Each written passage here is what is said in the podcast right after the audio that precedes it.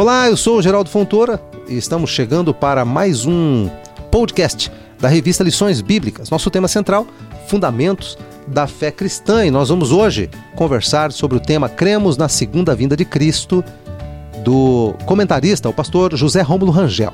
Então, iniciando, no nosso encontro de hoje, nós abordaremos detalhes teológicos a respeito da segunda vinda de Jesus. Nós sabemos que já no primeiro século pairavam dúvidas acerca desse tema.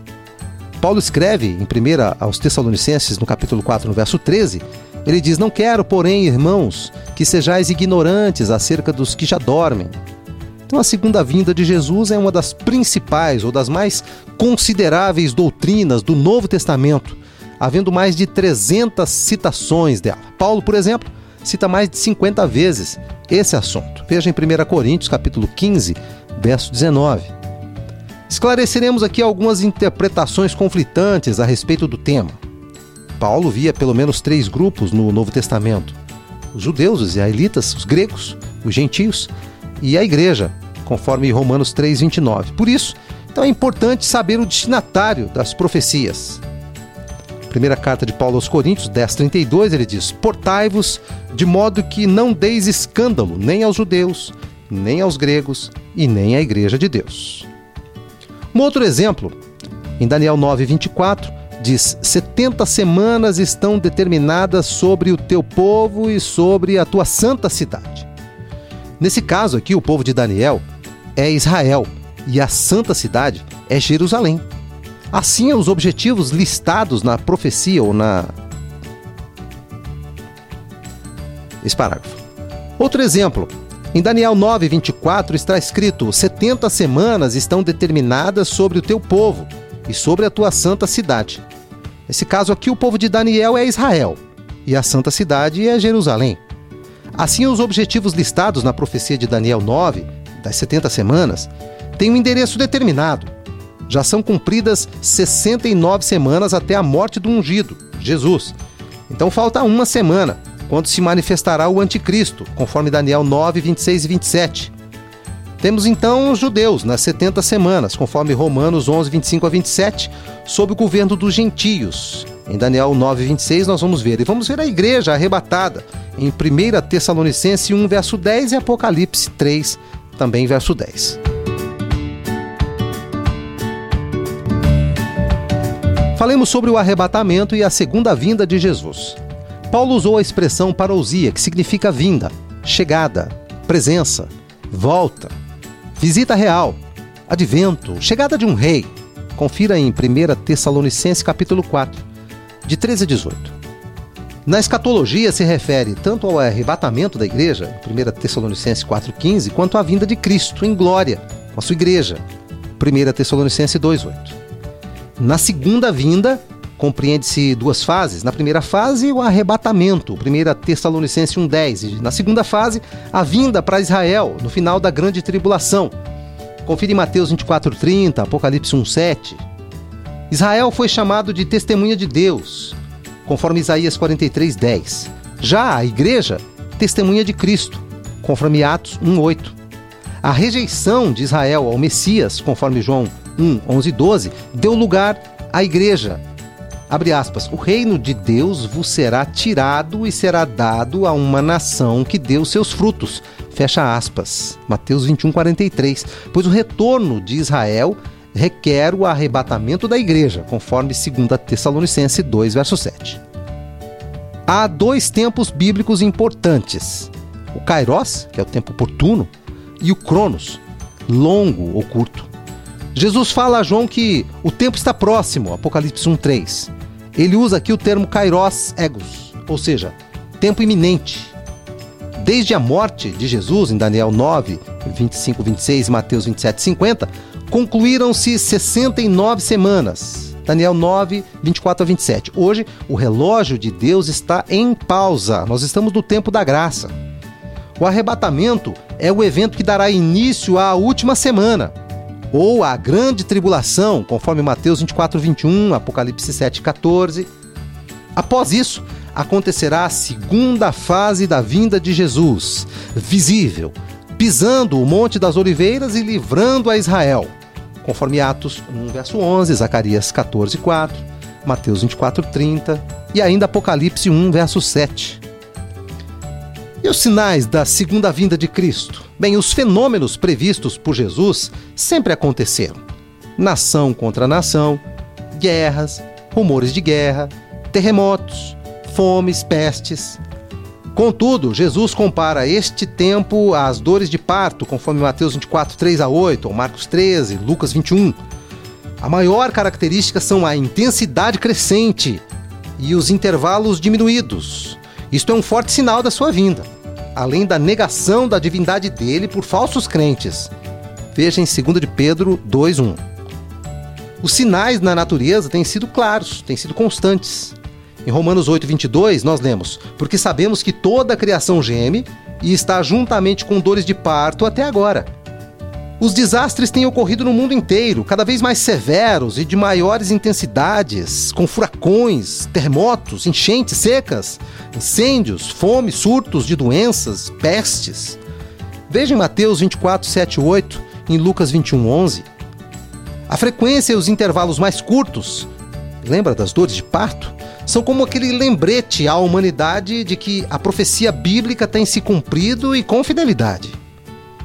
Os sinais na sociedade também são evidentes. Jesus compara esses dias aos dias de Noé, aos dias de Ló.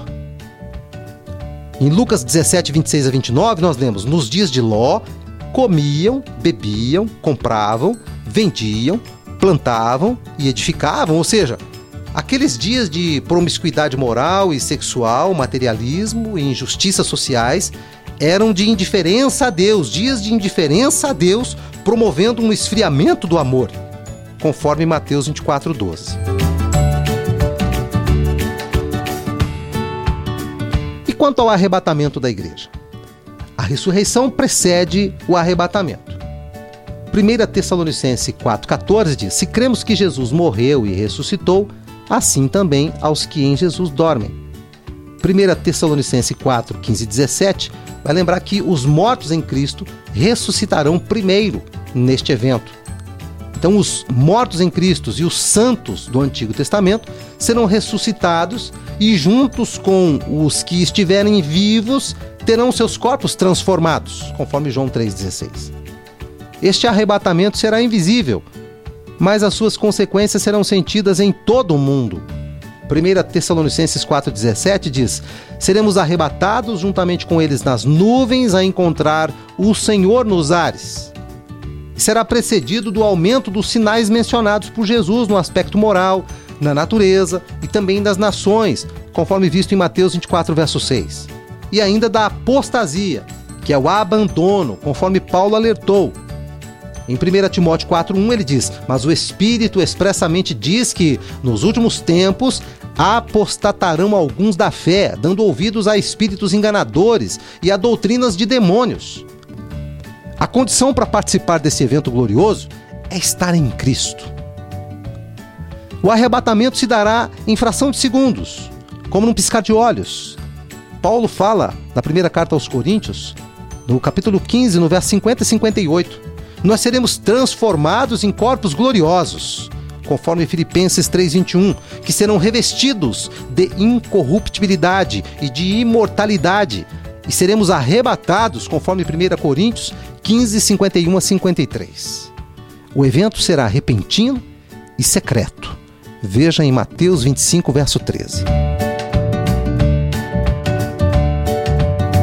O retorno de Cristo em glória para Israel.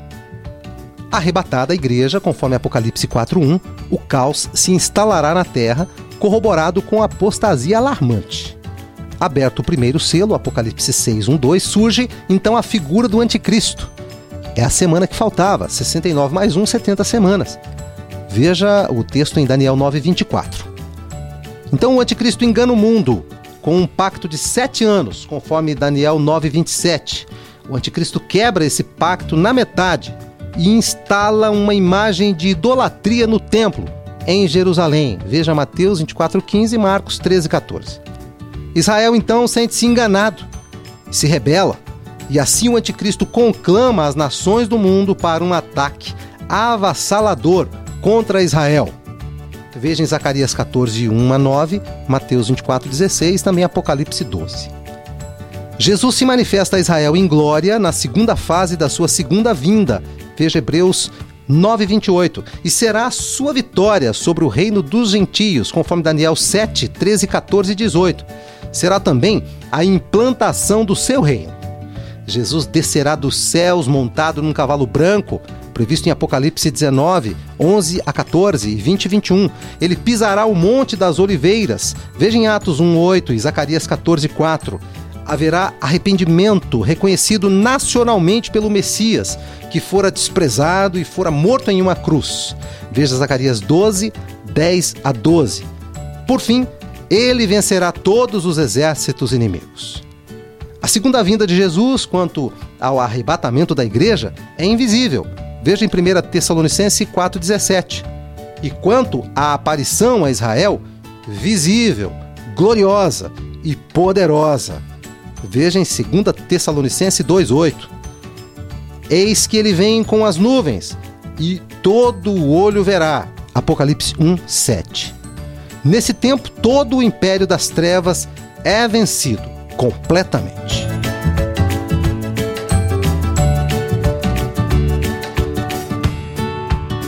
Concluindo, a segunda vinda de Jesus é uma certeza reafirmada a partir das Escrituras Sagradas. Nesse contexto, é válido frisar que a ressurreição dos mortos precederá o arrebatamento da igreja. Esse momento ocorrerá anteriormente ao retorno de Jesus para Israel, ao fim da grande tribulação. Pelo exposto, os sinais espirituais, naturais e sociais são contundentes ao longo da história e se acentuam a cada dia, confirmando as palavras proféticas a respeito do fim dos tempos que a chama do Espírito Santo, que o desejo de estar preparado para este acontecimento estejam acesos em cada coração. Marcos 13, 37 diz: Digo a todos, vigiai. Que haja perdão entre todos e paz nos corações, para que não haja impedimento de participar deste glorioso evento. O desejo do Senhor Jesus é que sejamos arrebatados nas nuvens, encontrando-o nos ares, e assim nós estaremos para sempre com o Senhor. Conforme 1 Tessalonicense 4, 17 e 18, que diz: Portanto, consolai-vos uns aos outros com estas palavras.